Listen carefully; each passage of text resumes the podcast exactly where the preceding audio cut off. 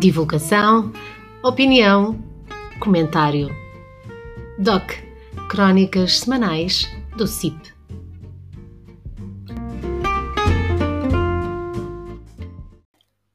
Espaço de opinião de Filipe Abreu.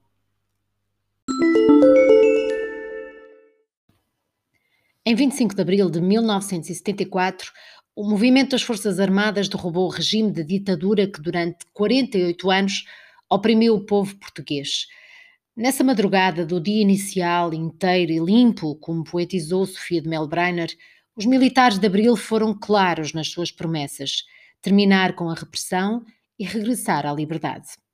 Com tudo isso, a Revolução dos Escravos pôs fim ao isolacionismo a que Portugal estava condenado há já vários anos e ajudou ao nascimento de novos países independentes, constituindo-se um movimento pioneiro de enormes transformações democráticas em todo o mundo e demonstrando que as Forças Armadas não estiveram condenadas a ser um instrumento de opressão, podendo, pelo contrário, ser um elemento libertador dos povos. Democratizar, descolonizar e desenvolver foi o lema que então fez regressar Portugal ao Fórum das Nações Livres e Amantes da Paz. Na escola ensinam que a liberdade de uns termina no exato momento em que inibe a liberdade dos outros. Quer isto dizer, em sentido lato, que a democracia deve ser sempre baseada na tolerância e no respeito mútuo. Foi esse o grande caminho que nos foi legado pelo 25 de Abril.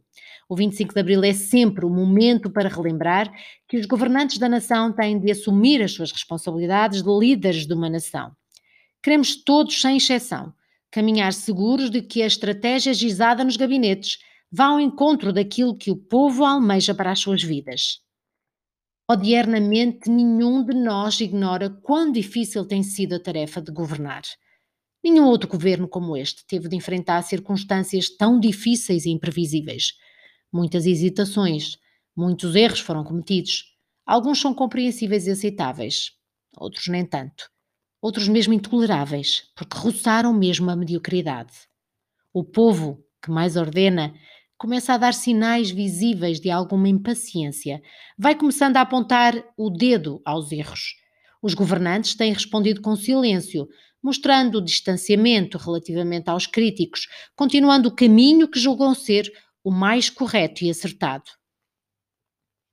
Alguns pressagiam que o governo vai provar do fel que ele próprio está a criar. Porque continua a governar como se de uma maioria absoluta estivéssemos a falar. Pois neste Portugal, à beira-mar plantado, e no que à política diz respeito, tudo parece possível. Mesmo uma minoria parlamentar eleita transformar-se numa espécie de maioria quase absoluta, ou uma coligação negativa, parecer quase o mesmo que uma votação de 230 deputados eleitos pela nação. Estamos incrédulos com tudo o que se vai passando na nossa casa a tal da democracia que celebramos e relembramos neste dia do 25 de Abril. Sempre defendi que se deve dar oportunidade a todos de ter o mesmo ponto de partida. Quanto ao ponto de chegada, isso já depende de cada um. Atingir esse ponto de chegada é que nos faz ser diferentes dos demais.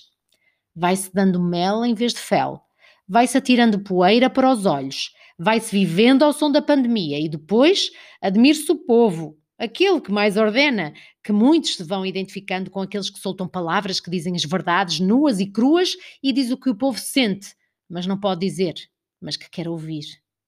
Sou um filho da madrugada, sem amarras, sem partido, com ideias, livre, democrata, de consciência lúcida, que não se deixa enganar ao luar sem fel e com muito mel, porque assim se solta bem melhor a palavra liberdade.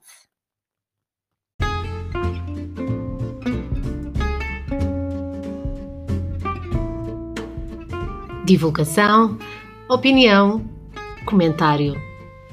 DOC Crónicas Semanais do CIP.